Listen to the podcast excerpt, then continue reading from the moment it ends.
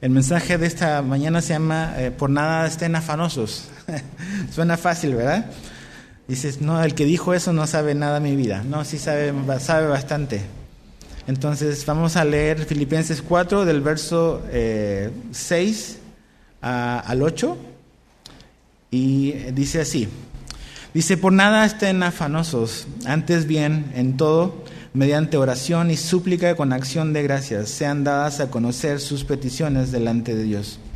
Y la paz de Dios, que sobrepasa todo entendimiento, guardará sus corazones y sus mentes en Cristo Jesús. Por lo demás, hermanos, todo lo que es verdadero, todo lo digno, todo lo justo, todo lo puro, todo lo amable, todo lo honorable, si hay alguna virtud o algo que merece elogio, Dice, en esto mediten. Entonces, Padre, ayúdanos a poder eh, abrir nuestros ojos a esta realidad de, tu verdad, de tu palabra, Señor. Entendemos y sabemos de que la Biblia no es un libro que nada más eh, se comprende así eh, lógicamente, sino que necesitamos de la ayuda de Dios. Entonces te pedimos tu ayuda, Señor, para que las verdades que aquí están puedan ser grabadas en nuestro corazón, Señor. Y yo sé que todos eh, estamos preocupados, algo nos preocupa o lo estaremos mañana. Entonces, Señor, esto es algo tan, tan real en nuestra vida, pero tú nos has dejado tu consejo eh, y la respuesta y la solución para esto. Entonces, ayúdanos hoy, Señor, en el nombre de Jesús. Amén. Cuando comenzamos esta, esta serie, eh, yo hice como una afirmación que puede sonar muy osada y muy así radical, pero es lo que la Biblia nos dice, y es que Dios quiere que nosotros vivamos una vida libre de preocupaciones, ¿ok? Libre de afán, libre de miedo, libre de temor. No, no por casualidad eh, la, la, palabra no, no, no temas es una de las palabras que más aparece a lo largo de la Biblia. Y, cuando Dios eh, registra algo en, su palabra, no, es porque Él lo está diciendo como aleatoriamente o al azar o nada más por si chicle y pega. Dios nos dice que no temamos porque eso es algo muy natural en nosotros, temer, estar preocupados.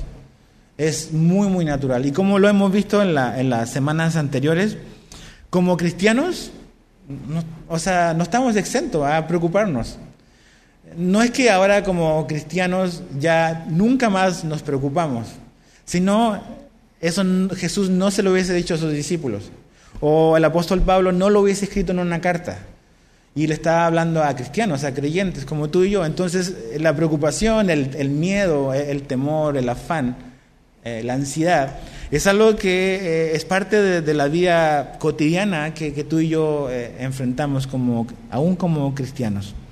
Pero no, se trata de si me voy a preocupar o no, porque todos nos preocupamos. la diferencia con un cristiano y con un hijo de Dios es qué va a hacer con la preocupación. No es si es que nos vamos a preocupar, es sino qué haremos cuando estamos preocupados.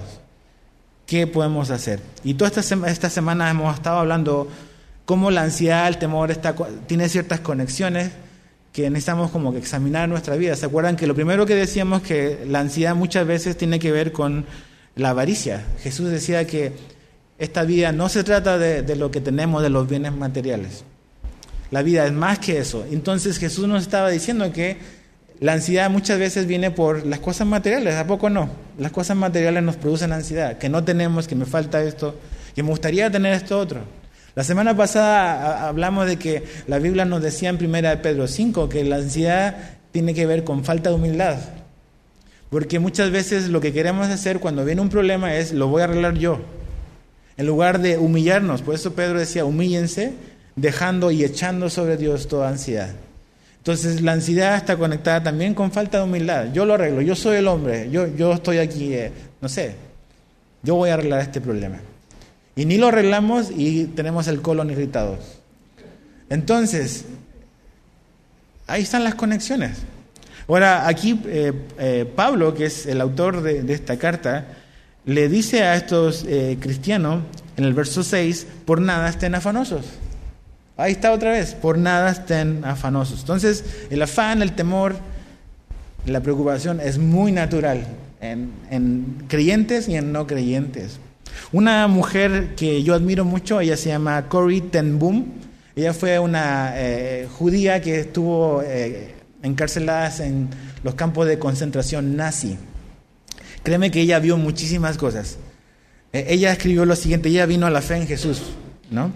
Ella escribió lo siguiente, dice, la preocupación no vacía el mañana de su dolor, vacía el hoy de su fuerza. Otra vez, la preocupación no vacía el mañana de su dolor, vacía el hoy de su fuerza. Y podemos decir sí, la preocupación no va a cambiar en absolutamente lo que mañana va a suceder, pero hoy nos va a dejar así como que por el suelo. Entonces, ¿qué vamos a hacer con eso? Aquí Pablo nos dice que tenemos que por nada estar afanosos. Ahora, tú dices, ah, es que Pablo no tiene la menor idea, no conoce lo que yo estoy viviendo, no, no sabe mi realidad. Pero cuando vemos y entendemos como que el contexto en el cual este hombre escribe esto al final de su carta a los filipenses, te vas a dar cuenta que cuando sabes dónde él está, realmente Pablo sabe mucho más de, eh, de problemas y dificultades probablemente que todos nosotros juntos. Pablo en este momento él está encarcelado, está encarcelado en una prisión en Roma.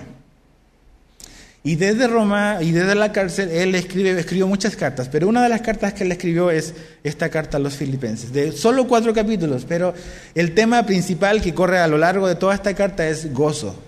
El gozo, y dice, gócense, regocíjense. Ese es el tema de la carta a los filipenses.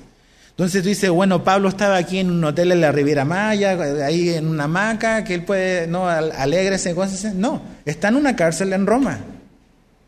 Y está ahí encerrado no por un delito, porque robó, porque mató, porque hizo algo indebido. Su delito, entre comillas, era simplemente el creer en Jesús y predicar el Evangelio. Entonces, si era algo injusto, eso era. Eso es lo que a Pablo le tocó una persecución por los judíos que finalmente termina Pablo yendo a, Roma y esperar su juicio ahí. Entonces Pablo sabe y tiene muchísimas circunstancias en su vida con las cuales él podría estar preocupado y estar afanado. Entonces créeme que cuando Pablo dice no estemos afanados, no es un hombre que dice, no, yo, yo, yo ya superé eso. No, él no está hablando porque él también está en una situación complicada y difícil. Pero aún así, Él dice, por nada estén afanosos. Esa palabra afanosos que aparece ahí en el verso 6 es la misma palabra que hemos visto los domingos anteriores. ¿Se acuerdan en Mateo 6, cuando del 25 al 34, cuando Jesús le dice a sus discípulos, por nada, no se preocupen, o no estén ansiosos, o no estén afanados, como diferentes versiones de la Biblia? Le dice tres veces, no se preocupen, no se preocupen, no se preocupen. Y después le dice, ¿por qué están preocupados? O sea, ¿qué es lo que quería decir Jesús? Muchachos, los veo preocupados. Entonces, esa palabra preocupado es la misma palabra que usa Pablo acá. Ok, esta palabra que aparece aquí, afanoso, en la Biblia que uso yo, la Nueva Biblia de las Américas, es la misma palabra que vimos la semana pasada.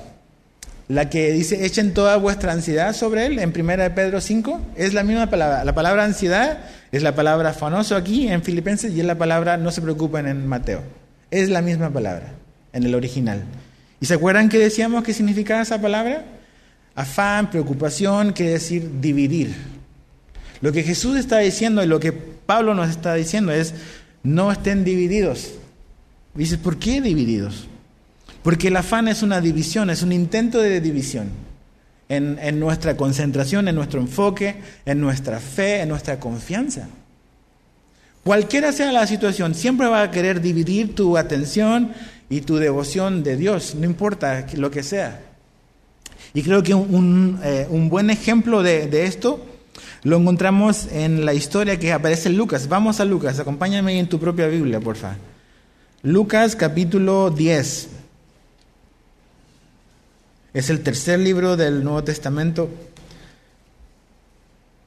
Lucas capítulo 10, verso 41. 10, 41. Es este eh, eh, como que encuentro que Jesús tiene con la familia de, eh, de Marta, María y de Lázaro. ¿Se acuerdan? Lo mencionamos hace un par de domingos. Y dice así, Lucas capítulo 10, verso 41 y 42. El Señor le respondió, Marta, Marta, tú estás preocupada y molesta por tantas cosas, pero una sola cosa es necesaria y María ha escogido la parte buena, la cual no le será quitada. Ok, la palabra preocupada o afanada o turbada, como dice la Reina Valera 60, es la palabra afán. ¿Qué era lo que tenía afanada a Marta? Jesús se lo dice, estás preocupada con muchas cosas. Y le dice, en cambio tu hermana está en una cosa, en la cosa buena. ¿En cuál era esa? Escuchando a Jesús. Entonces ahí ves la radiografía perfecta de qué es lo que es la preocupación y el afán y la ansiedad. Estar dividido en muchísimas cosas. Así estaba Marta. Tenía muchas cosas que hacer. Y entre todas esas cosas, o sea, era estar con Jesús. Entonces, todas las distracciones, todas las situaciones que estaban ocurriendo en su casa ese día que Jesús iba a ver, las estaban dividiendo de su enfoque, de su concentración en la persona de Jesús. En cambio, su hermana, María, no estaba dividida, no estaba preocupada. Ella estaba haciendo una cosa. ¿Y cuál era esa una cosa? Estar sentada a los pies de Jesús y escuchar lo que Jesús tenía que decir. Entonces ahí ves como que la radiografía, la naturaleza misma de, cuál es el afán, qué es lo que hace el afán, nos va a dividir, nos quiere partir, nos quiere distraer de nuestro enfoque y de nuestra atención eh, en Dios. Eso es. Cuando los discípulos están en, la barca y están preocupados, están con, con temor, de que está lloviendo y que la tormenta se formó. Ellos estaban enfocados en Jesús, pero la tormenta los, los distrajo y quitaron sus ojos de Jesús. Nos morimos, Señor. Entonces siempre eh, la preocupación tiene que ver con una circunstancia que nos distrae, nos desenfoca de nuestra devoción, de nuestra relación con Dios. No es que ya dejemos de creer en Dios o en Jesús, no, no se trata de eso. Pero ya nuestra, toda nuestra prioridad, todo nuestro enfoque, toda nuestra devoción no está exclusivamente en Jesús. Ahora está en esta situación que ha surgido en mi vida, que me causa miedo, que me hace sudar, que hace que el corazón se acelere, que me dan ataques de pánico. Y todos hemos pasado por eso, probablemente. Y a veces los que no lo habíamos pasado, lo pasamos en esta época, como para que tengamos piel en la cancha y sepamos lo que significa eso. Entonces, pero aquí, volviendo a Filipenses 4, dice, por nada estén afanosos. Y no dice, por algunas cosas no se preocupen. Dice, por nada. Es lo que Jesús dijo, no se preocupen. A veces nosotros pensamos, yo a veces pienso en mi mente, tengo derecho a preocuparme por ciertas cosas. Entonces hay algunas cosas que, ok Señor, pues aquí oro, se lo, como que se lo entrego, pero hay otras cosas que digo, no, yo, yo, yo, lo, yo tengo que preocuparme si finalmente, ¿cómo se lo voy a dejar todo a Dios? Pero la Biblia dice que por nada, absolutamente por nada, tú y yo debemos estar afanados, ni preocupados, ni temerosos. Por nada, no se preocupen por nada. Ok, entonces, ¿cómo le hacemos? O sea, ¿cómo salimos de, ese momento? O sea, dijimos que todos los cristianos vamos a preocuparnos. ¿Cuál es la diferencia entre una persona que no es creyente y uno que sí lo es? Es lo que hace cuando viene ese momento. Y aquí Pablo nos dice lo que debemos de hacer. Dice otra vez, por nada estén afanosos, antes bien, o sea, hay un contraste. Antes bien, dice, en todo, o sea, en toda situación, en toda circunstancia, no importa la, lo que estás viviendo en todo, dice, mediante oración y súplica con acción de gracias, sean dadas a conocer sus peticiones delante de Dios. ¿Cómo vamos a enfrentar la preocupación? Lo primero que tenemos que hacer es orar. Orar. Generalmente la oración es lo último que hacemos a veces, probablemente muchas veces, o la mayoría de las veces. Generalmente cuando viene una circunstancia en mi vida, lo primero que yo quiero hacer es, yo lo voy a resolver. Entonces no le consulto a Dios, nada más yo trato de mover mis influencias, hablo con alguien que a lo mejor me puede ayudar y como que lo manejo así como que, pues ¿para qué voy a molestar al Señor? ¿no? Total, está algo sencillo. Entonces me duele la cabeza, pues me tomo una aspirina o me tomo lo que sea. Ahora tengo cáncer, ahí sí busco a Dios. Como si el dolor de cabeza Dios no lo pudiese resolver. O si el cáncer es más complicado y más difícil para Dios que, Entonces, lo más difícil si se lo doy a él, lo más fácil lo resuelvo yo. No estoy diciendo que está mal tomar aspirina, ¿ok? Dios le ha dado sabiduría a los doctores para ayudarnos. Y los vamos a usar, ¿ok? No es falta de fe ir con un doctor, ¿ok? No creemos eso aquí. Pero a veces en nuestra mente es, es, eso lo que está como que escondido detrás. Es lo fácil lo resuelvo yo, o primero, aunque sea difícil, lo trato de resolver yo. Cuando ya las puertas se cierran, bueno, voy a orar. Voy a orar, voy a pedir la ayuda a Dios. Entonces, muchas veces ya tenemos el colon irritado cuando doblamos rodillas. A veces preferimos que nos duela el colon antes que nos duelen las rodillas. Entonces, ya cuando molesta aquí, ya mejor, ya me arrodillo, simbólicamente hablando de la oración, y, busco. Pero aquí la Biblia nos dice que es lo primero que debemos de hacer: orar. E, es como que o decido preocuparme o, quedarme en la preocupación o decido orar.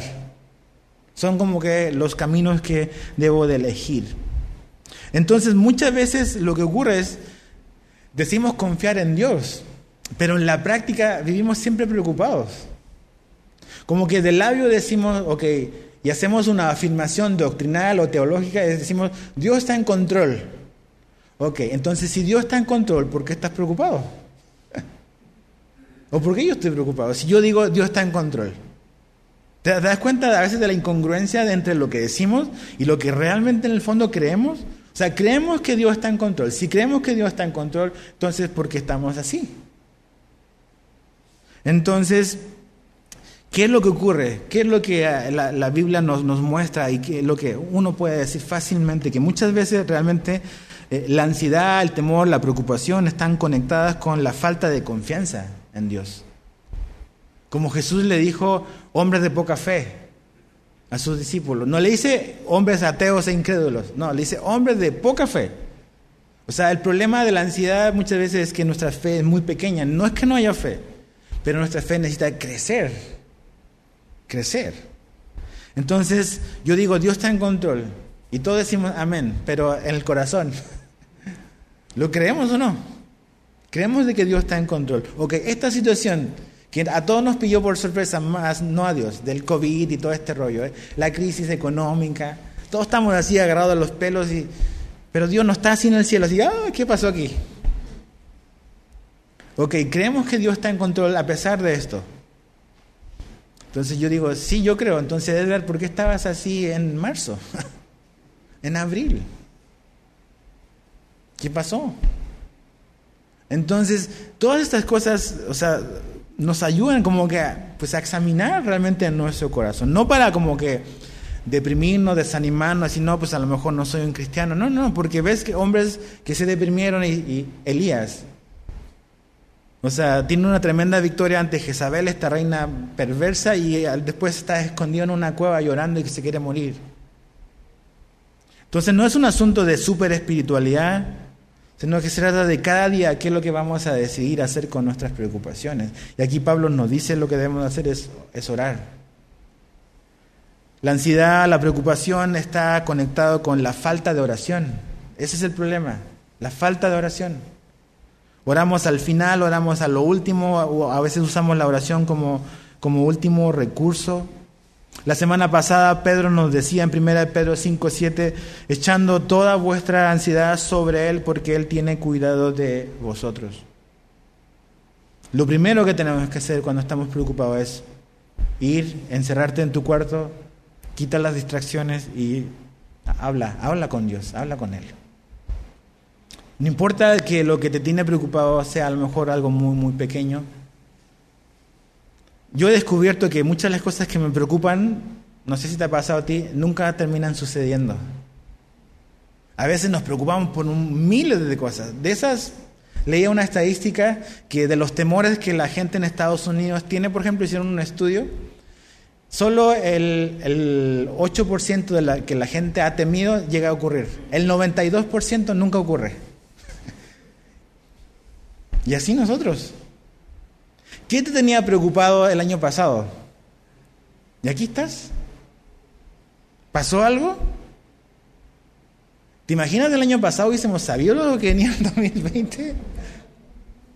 Ok, no sabemos lo que trae el 2021, no quiero saber. Pero sé quién está ahí. Dios está ahí.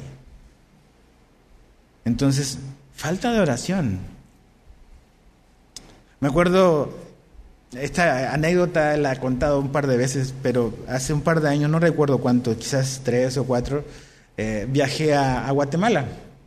Ahí en la ciudad de Antigua, Guatemala, está un instituto bíblico de, Calvary Chapel y, me llevo muy bien con el director, Luis, el buen Luis. Entonces a veces me ha invitado a, dar una materia con los alumnos. Bueno, el vuelo de Cancún a, Antigua, a, perdón, a Ciudad de Guatemala dura una hora y media como mucho desde Cancún, el vuelo directo.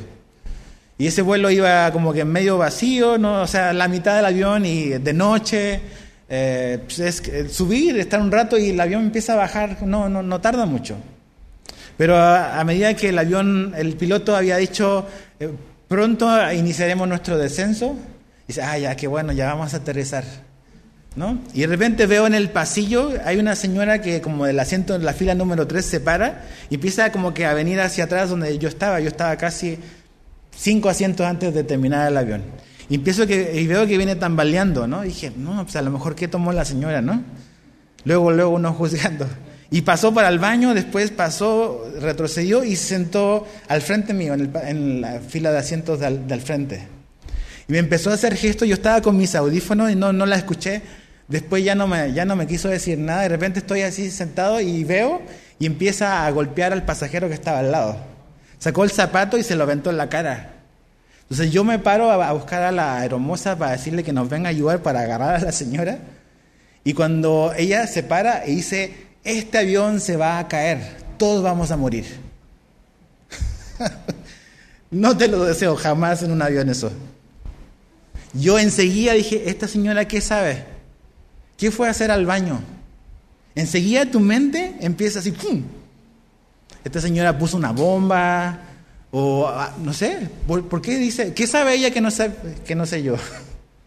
Este avión se va a caer y todos vamos a morir. Empieza a gritar así la señora, pero fuera de sí. Llegan las hermosas, la agarra y se la llevan para atrás. Ahí en ese momento, cuando ella dice este avión se va a caer, empecé a orar. Señor, tú sabes, si este es mi día, pues ya. Pero si no. Entonces, finalmente la señora tenía miedo a volar y tomó una medicina que le hizo el efecto contrario. Andaba como un poco paranoica, pero fue un medicamento que no le hizo bien.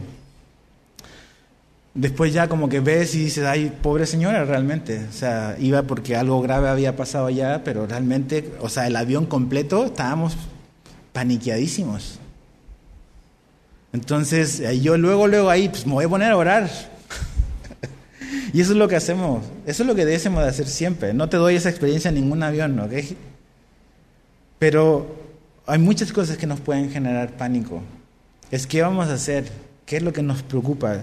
Oremos, eso es lo que Pablo nos, nos dice, la oración. Y de hecho él usa diferentes palabras, si te fijas, volviendo ahí a, Filipenses 4, dice, eh, antes bien, en todo, mediante oración, súplica, con acción de gracias, sean dadas a conocer vuestras peticiones delante de Dios. Son cuatro palabras que, que son importantes. Lo primero es oración. O sea, tenemos que orar. Eso es lo que Pablo dice, oren. Pero esa palabra en el original es la misma palabra que quiere decir adoración. Es, es interesante. Es, una palabra que sirve para graficar, hablar con Dios, pero también tiene que ver con la actitud, como la reverencia, como un acto de adoración. Y eso es orar, es como un acto de adoración, es, un momento como eh, de reverencia, donde venimos a Dios, donde Él nos, nos va a oír. O sea, sí Él es mi Padre, pero Él sigue siendo Dios, ¿ok? No es Diosito con de chica, es Dios, es el creador de todas las cosas. Sí es nuestro Padre, pero Él es todopoderoso. ¿eh? Dice la Biblia, es fuego consumidor. Entonces, cuando yo oro, yo vengo con reverencia a Él. Tengo confianza, mas no soy confianzudo, que es diferente. Entonces es un acto de adoración el orar. E, es algo espiritual, algo muy, muy profundo que está ocurriendo en el sofá de mi casa.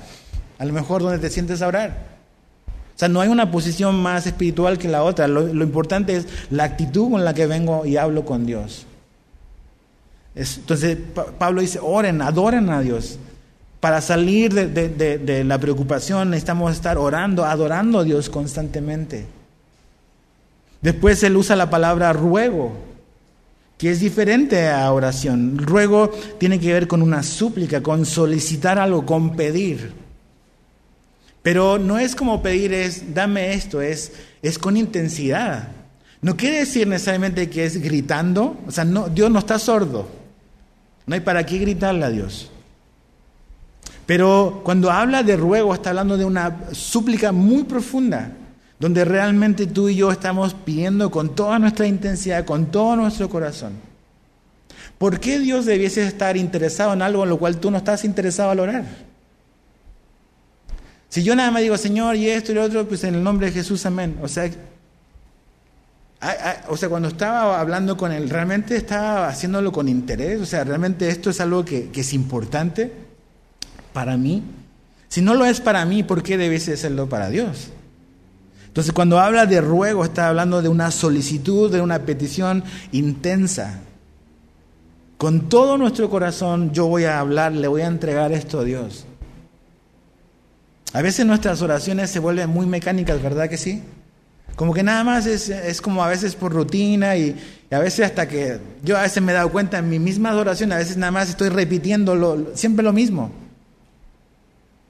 Y como que ya se ha vuelto algo mecánico, algo nada más de una, de una eh, de continuar con, algo que, todos los días hago. Pero realmente aquí nos habla de que nuestra oración sí es, reverente, pero también nuestra súplica es con intensidad. Y cuando hacemos estas cosas, esto es lo que, esto es lo práctico, esto es lo que tú y yo tenemos que hacer para salir del momento de la preocupación y la ansiedad. Es orar con intensidad a Dios. También algo muy interesante que, debe de incluir nuestra oración, dice, con acción de gracias. Dice antes bien, en todo mediante oración y súplica, con acción de gracias. También cuando agradezco al Señor, cuando no solamente veo la situación que me está haciendo preocupar, sino que recuerdo que realmente Dios ha sido muy bueno, ha sido muy fiel y hay muchísimas cosas por las cuales tú y yo pudiésemos estar agradecidos. Cuando le damos gracias a Dios, eso nos ayuda a, tener que pensar, ¿no? Bueno, ¿por qué estoy agradecido por Dios o con Dios?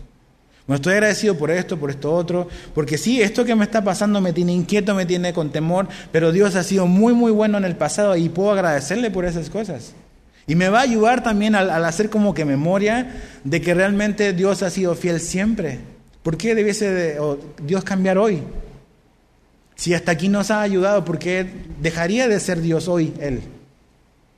Entonces cuando hacemos acción de gracias, eso nos obliga a nosotros mismos a hacer memoria de cómo Dios ha actuado con nosotros en el pasado. Y cuando somos agradecidos, esa es una de las rutas también de salida de la preocupación y la ansiedad y el miedo. Acción de gracias. Un corazón agradecido a Dios. Mira lo que dice Pablo a los tesalonicenses en primera de Tesalonicenses 5:18. Dice, dad gracias en todo, porque esta es la voluntad de Dios para vosotros en Cristo Jesús. Y ahí dice, dad gracias en algunas cosas. No, en todo. O sea que por todo y en toda situación, sobre todo eso, en toda situación podemos dar gracias. Es difícil cuando estás pasando por momentos difíciles encontrar algo bueno. A lo mejor ha sido difícil para ti en esta temporada, a partir de marzo, decir, qué bueno ha salido acá. Pero busca, examina tu vida, examina tu corazón. Seguramente hay muchísimas cosas por las cuales puedes dar gracias. El, el simple hecho de que estemos vivos hoy es, es razón suficiente para poder darle gracias a Dios. Pero haz, eso, haz ese trabajo hoy, a lo mejor, antes de terminar tu día, cuando te vas a dormir. Haz memoria de, todo lo que Dios te ha dado estos seis, siete, ocho meses.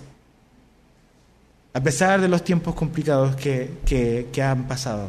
Si tú haces eso, Pablo nos dice que Dios va a hacer lo que Él tiene que hacer, que es darnos paz. Pues tenemos que orar con acción de gracias.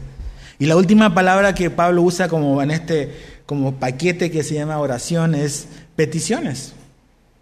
Una petición es básicamente presentarle una situación a Dios. Te pido, Señor, por esto. Te lo pido. Pero generalmente nuestras peticiones, ¿qué es lo que hacemos? Se la digo a mi compadre, a mi comadre, a mi vecino, a, al que, a, mi amigo o incluso al hermano de la iglesia. No está mal.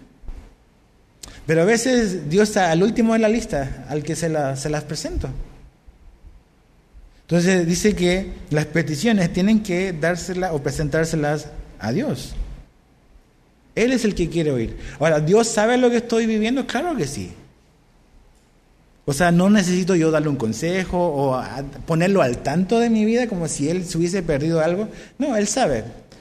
Pero es como un padre. ¿A poco los que tenemos hijos no nos gusta cuando nuestros hijos vienen y hablan con nosotros? O sea, no hay, yo veo a mi hijo de, de 11 años y yo sé muchas de las cosas que él necesita. Y él no necesitaría pedírmelas para que yo se las dé, porque lo conozco. Pero cuando yo veo que Él viene y me pide algo, eso es algo especial. Porque Él sabe que Él puede recurrir conmigo y no en otro lugar, no con el vecino, conmigo. ¿Por qué? Porque hay una relación. Entonces, aquí Pablo nos está diciendo, tenemos que orar familia. Yo estoy en la cárcel y yo lo estoy animando, el que está encarcelado está animando a los que están libres. ¿Cómo puede ser posible? ¿Cómo puede ser un hombre que está injustamente en la cárcel, él ser el que esté animando a los que están libres? O sea, sería como que al contrario, ¿no? Los que están afuera, vamos a animar al, pobre hermano que está en la cárcel. No, no tiene nada de pobre, Pablo. Y Él está haciéndoles ver a los de afuera, a los creyentes de Filipenses, cuál es la clave en su vida. ¿Qué es lo que a Pablo le ha ayudado a poder estar con gozo? Y es su relación con Dios.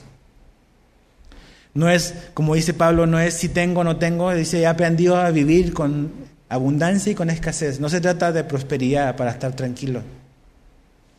Se trata de relación con Dios, de comunicación con Él. No importa la situación que te toque vivir.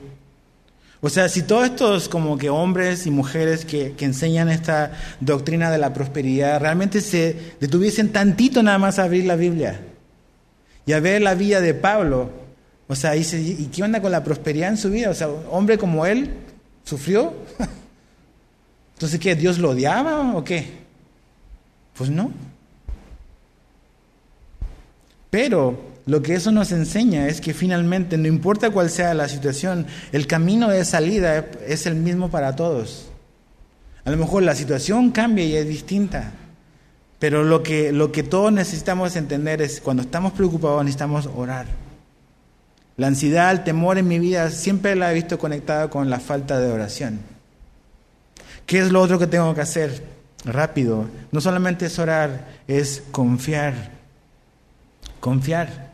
Fíjate lo que dice ahí en Filipenses 4, 7. Eh, cuando yo oro, cuando yo le presento mis peticiones, dice, y la paz de Dios, que sobrepasa todo entendimiento, guardará sus corazones y sus mentes en Cristo Jesús. Confianza. ¿Confianza en qué?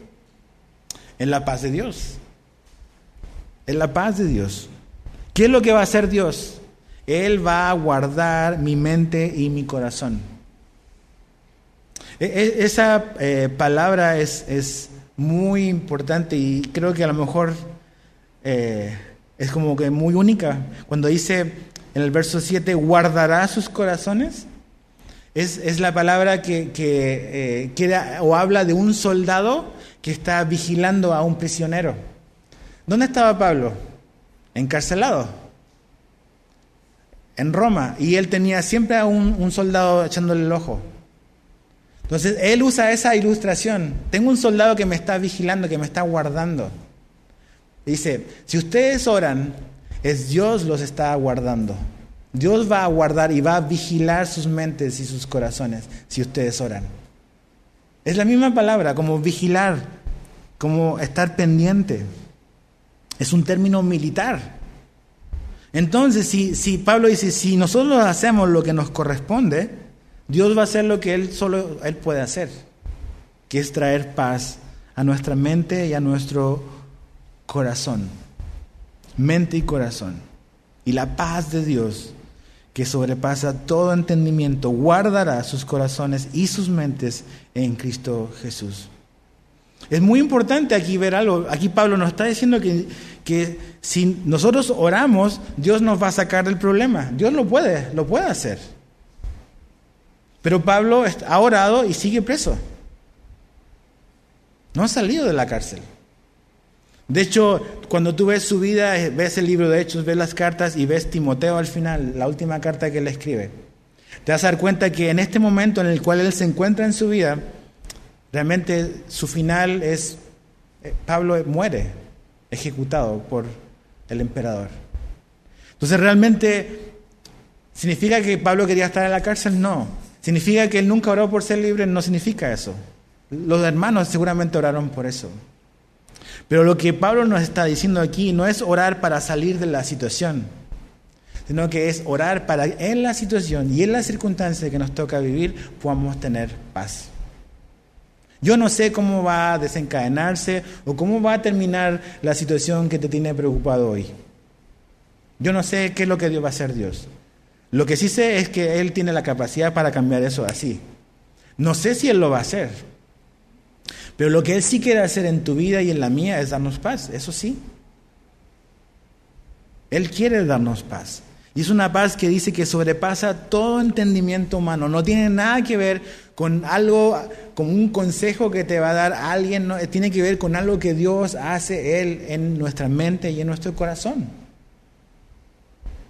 No es un libro de autoayuda que te tienes que leer para que puedas decir, ah, ya lo leí, ya, ahora sí o ir a cierto lugar, a cierta consejería o a cierta terapia. No se trata, es una paz que Dios pone en nuestra vida, que Él da a nuestro corazón, que va más allá de todo razonamiento humano.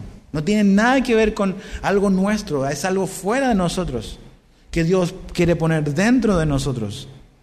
Sobrepasa todo. ¿Por qué? Porque no es terrenal, es, proviene del cielo, proviene de Dios mismo esa paz. Y esa paz es a prueba de todas circunstancias.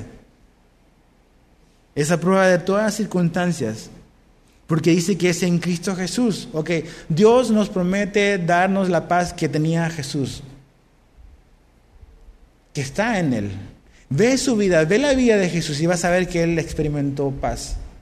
Yo quiero esa paz en mi vida también. Y es la paz que Dios nos ha prometido darnos. ¿Qué tenemos que hacer? Tenemos que confiar en su promesa, confiar en lo que Él nos ha dicho acá. Por eso necesitamos confiar en eso. ¿Qué es lo que hacemos? Oramos, pero confiamos en lo que Él va a hacer, en lo que Él ha prometido. Él lo ha dicho acá y Él lo va a cumplir. No tenemos por qué dudar. Mira, acompáñame al libro de Hechos, por favor. Hechos capítulo 12. Eh, Ve conmigo ahí en tu Biblia, el libro de Hechos. Está antes, después de... Eh, de Juan, Hechos capítulo 12. Hechos 12, verso 4 al 6. Es eh, Pedro, el, apóstol Pedro está eh, encarcelado. Eh, en el verso 2, Jacobo, uno de los discípulos, el primero, es ejecutado entonces los discípulos, los apóstoles están corriendo peligro. Dice verso, verso 2, hizo matar a espada a Jacobo, el hermano de Juan. ¿Quién hizo eso? Herodes. ¿okay? Verso 3 de Hechos 12. Y viendo que esto agradaba a los judíos, hizo arrestar también a Pedro. Ah, pues mataron a Jacobo, la gente bien. ¿Y qué es lo que hace Herodes? Ah, como vio que las estadísticas estaban subiendo a favor de él, vamos a arrestar también a Pedro. Y viendo que esto agradaba a los judíos, hizo arrestar también a Pedro. Esto sucedió durante los días de los panes sin levadura. ¿Qué hubiese pensado Pedro en ese momento? Ok, acaban de matar a mi compadre Jacobo. ¿Quién me espera a mí? Probablemente lo mismo. Okay, ¿Cómo estarías tú si el día anterior mataron a, un amigo, a un hermano, nada más por ser cristiano? Y a ti te agarran y te meten al bote. ¿Qué, piensas que va a pasar mañana contigo? Probablemente lo mismo. Ok. Dice verso 4, habiendo arrestado, lo puso en la cárcel, entregándolo a cuatro grupos de soldados. Chécate como si Pedro fuese súper peligroso. Dice, a cuatro grupos de soldados para que lo custodiaran con la intención de llevarlo ante el pueblo después de la Pascua. ¿Qué es lo que va ¿Qué pasa si Pedro hubiese estado delante de la gente? ¿Qué van a hacer con Pedro? Lo que hicieron con Jesús, que muera. Lo que hicieron con Jacobo, que muera. Dice verso 5, antes pues Pedro era custodiado en la cárcel, dice, pero la iglesia hacía oración ferviente a Dios por él. Esa misma noche, cuando Herodes estaba a punto de venir a buscarlo, Pedro estaba llorando. No. Pedro estaba durmiendo entre los dos soldados. ¿Tú podrías dormir si sabes que probablemente el día de mañana te van a ejecutar? Yo no. Yo estaría así como que... Pero Pedro está dormido. Dormido. ¿Qué quiere decir eso? Está tranquilo. ¿Por qué está tranquilo? Porque Pedro tiene algo que, que, Jesús le prometió a él, que nos ha prometido a todos nosotros. Es darnos una paz que sobrepasa todo entendimiento, que no tiene nada que ver con ninguna lógica, ninguna razón humana. Es a lo que Dios da. Esa es la paz que Dios nos promete, que probablemente a lo mejor a ti te falta hoy o a mí. Mira lo que Jesús dijo, Juan capítulo 14, el libro que está antes de, Hechos, Juan 14, verso 27. Dice, la paz les dejo, mi paz le doy. No se la doy a ustedes como el mundo la da no se turbe su corazón ni tenga miedo. Dice, mi paz es algo que yo tengo nada más. Yo se las puedo dar, el mundo no se las puede dar. No importa dónde quieras huir, dónde quieras ir a buscar paz en este mundo, no vas a encontrar la paz que solo Dios puede dar. Solo está en Él. Entonces necesitamos confiar. Y lo último para terminar es piensa. Ora, confía, piensa. Volviendo a Filipenses 4, verso 8, dice, por lo demás, hermanos, todo lo que es verdadero, todo lo digno, todo lo justo, todo lo puro, todo lo amable, todo lo honorable, si hay alguna virtud o algo que merece elogio, en esto mediten. Pablo le está diciendo, hermanos, ustedes tienen que cambiar su manera de pensar. Tienen que llenar su mente de cosas distintas, porque generalmente y muchas veces la preocupación, el temor está directamente relacionado con lo que estamos pensando. No en que nuestra mente produce la realidad que vivimos. No es que si tú te imaginas algo, eso es lo que va a pasar. No, no es eso. No es confesión positiva, hay falsas doctrinas que si tú lo dices con tu boca, eso es lo que va a pasar. Entonces, decláralo, hermano. No. No es eso. Sino aquí dice que tenemos que tener nuestra mente llena y saturada de las cosas de Dios. Porque conforme a lo que pensamos es realmente a veces como nos sentimos. La batalla, ¿sabes dónde es? Es aquí, ese es nuestro pensamiento. Cuando pasa algo, generalmente luego, luego nuestra mente empieza a volar y decir, va a pasar lo peor, como me pasó en el avión. ¿Por qué no pensé en el avión, esta señora está enferma, pobre? Y pensé enseguida, vamos a morir todos.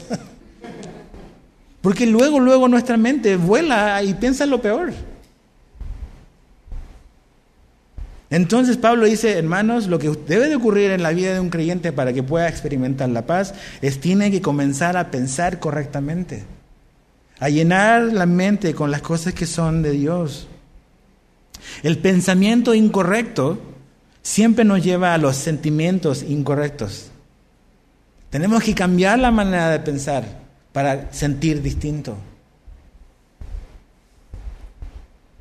Entonces Pablo dice, todo lo bueno, todas las cosas que hay acá, que básicamente todo lo que dice aquí, todo lo amable, toda la virtud, es, es este libro. En estas cosas debemos de pensar y tener nuestra mente llena de la palabra de Dios. Pablo está diciendo, mira, las preocupaciones están relacionadas con lo que pensamos.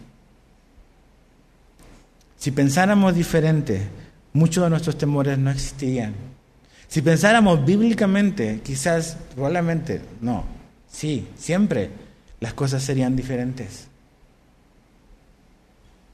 Pablo en 2 Corintios 10, 5, yo te lo leo, dice, derribando argumentos y toda altivez que se levanta contra el conocimiento de Dios, y llevando cautivo todo pensamiento a la obediencia de Cristo.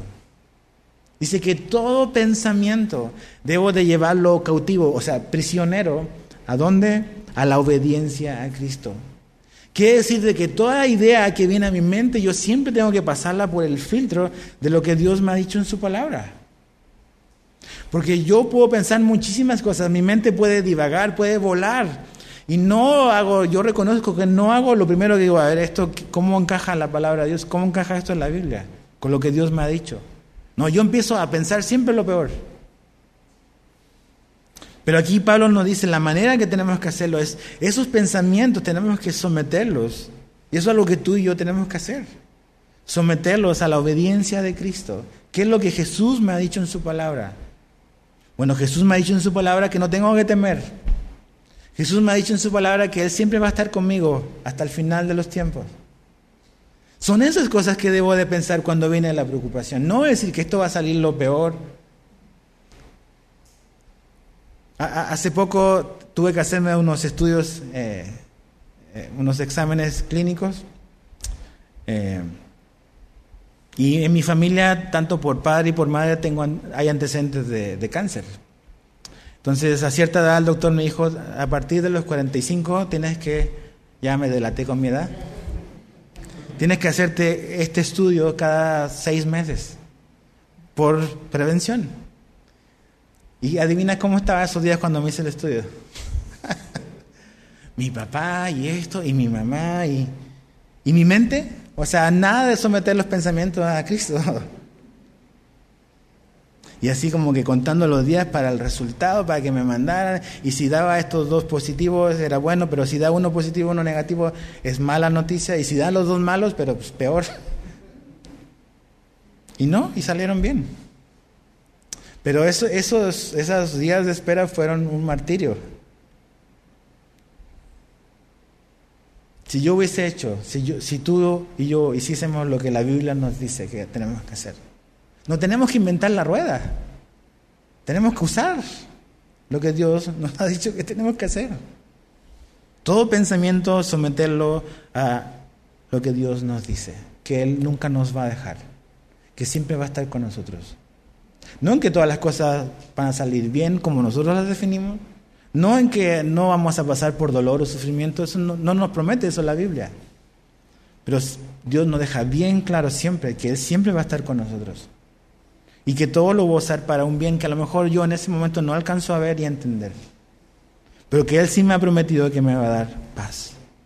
Que tengo que hacer pensar diferente. Mira lo que Isaías 26.3 dice, yo te lo leo. Isaías 26.3 dice, tú guardarás en completa paz aquel cuyo pensamiento en ti persevera. No un, pensamiento que divaga, sino un pensamiento que persevera en un lugar, en una persona que es Dios. Si, si mi pensamiento persevera o permanece en Dios, Él me promete que yo voy a poder experimentar paz, completa paz, no parcial. Segunda Timoteo 1.7, Pablo le dice a Timoteo, porque no nos ha dado Dios espíritu de cobardía, sino de poder, de amor y de dominio propio. Créeme que claramente la Biblia nos dice que el miedo no viene, no proviene de Dios. No proviene de Dios. Lo que proviene de Dios es lo que Pablo le dice a Timoteo. Poder, amor, dominio propio para no tener temor. Otra vez, y termino como lo que leímos la semana pasada. Pero nos dice, echando toda vuestra ansiedad sobre Él, porque Él tiene cuidado de vosotros. Como esa versión que leímos, porque tú eres su interés personal. No te preocupes. Echa eso que te preocupa, dáselo a Dios. No lo avientes para volverlo a agarrar. Ahora, si te vuelve a caer, vuélvelo a tirar. Deshazte de eso, échalo. Pónselo en manos de Dios. Ora. Oremos. ¿Va? Entonces, quiero que, que pienses ahora, vamos a terminar orando. ¿Qué es, ¿Qué es eso? A lo mejor pueden ser muchas cosas. Esa cosa o esas tres cosas que hoy te tienen así. A lo mejor con mucho miedo, con mucho temor, con mucha ansiedad. Yo no necesito saberlo. El que necesita oírlo es Dios. Él quiere oírlo de parte tuya. Y Él nos promete que, que, podemos echar eso y quitarlo, sacarlo de nuestra vida y entregárselo, ponérselo en sus manos, porque Él tiene cuidado. Entonces, vamos a orar. Y que, cuando bajemos esa escalera, no, no, no bajemos esa escalera como a lo mejor la subimos. Esto es, es para los creyentes. Si tú eres un cristiano, Jesús dice, echa tu ansiedad sobre mí. Si tú no eres un cristiano hoy, no has creído en Él, por eso no tienes paz. La Biblia nos dice que Jesús, por su muerte en la cruz, el hombre puede tener paz con Dios. Antes de poder tener la paz de Dios, yo tengo que tener paz con Dios. Y la única manera en que un hombre puede tener paz con Dios es mediante Jesús. Entonces, si tú no eres un creyente hoy, necesitas reconciliarte con Dios. Poner tu fe y tu confianza en Él. Confesar tus pecados ante Él, orar. Reconocer de que no has vivido de acuerdo al estándar que Dios pide, que es perfección pero que Jesús vivió la vida perfecta que tú y yo no podíamos vivir, para que simplemente mediante la fe y la confianza en la obra de Cristo, tú y yo podamos ser perdonados. Si tú haces eso, Dios te va a perdonar y te va a limpiar. Y vas a estar en paz con Dios y ahí recién vas a poder tener la paz de Dios en tu vida. Nos vamos a orar. Señor, te damos gracias por tu palabra. Gracias porque en ella encontramos el consejo de Dios Todopoderoso de Jesús, Dios hecho hombre, que conoce nuestra realidad, que entiende nuestra fragilidad. Y queremos venir, Señor, ante ti esta, esta mañana para hacer lo que nos toca hacer, que es echar sobre ti, Señor, toda nuestra ansiedad. Señor, echar sobre ti a lo mejor todo el dolor que hemos cargado por algo que nos ha pasado y que nos tiene mirando el futuro con miedo a lo mejor, con temor, con incertidumbre. Tú nos dices que tenemos que venir a ti. Estamos cansados, estamos cargados, vengamos a ti. Entonces, Señor, te entregamos eso que nos tiene así. A lo mejor un problema de salud, a lo mejor una enfermedad incurable, a lo mejor un problema económico, a lo mejor una crisis familiar. A lo mejor un hijo rebelde, un hijo pródigo que se ha ido. No sé, Señor, tantas cosas que nos puedan preocupar. Queremos dártelas y lanzarlas sobre ti. Tú puedes llevar esta carga, no nosotros. Y tú no quieres que nosotros la llevemos. Entonces, Señor, en oración te lo entregamos, confiando en que tú puedes y en que tú quieres llevar nuestra carga. Gracias Señor, danos la paz que tú nos prometes darnos. Y Señor, te pido si hay alguien aquí o hay alguien que está viendo esta transmisión que no te conoce, que tú te puedas revelar en este momento a su corazón y que puedas exponer su necesidad de ti, Señor. Y que ahí en lo privado del corazón en el silencio donde solo está el alma y solo Dios puede llegar hasta ahí. Pueda ocurrir este intercambio de fe, confianza y arrepentimiento. Señor, salva a los que aún no lo son. Tráelos a la vida. Tráelos a la luz, Señor. Que pueda haber paz y reconciliación hoy. Y que por eso pueda haber la paz de Dios en sus vidas también. Gracias, Señor, porque tú estás entre nosotros hoy. Y porque tú nos hablas.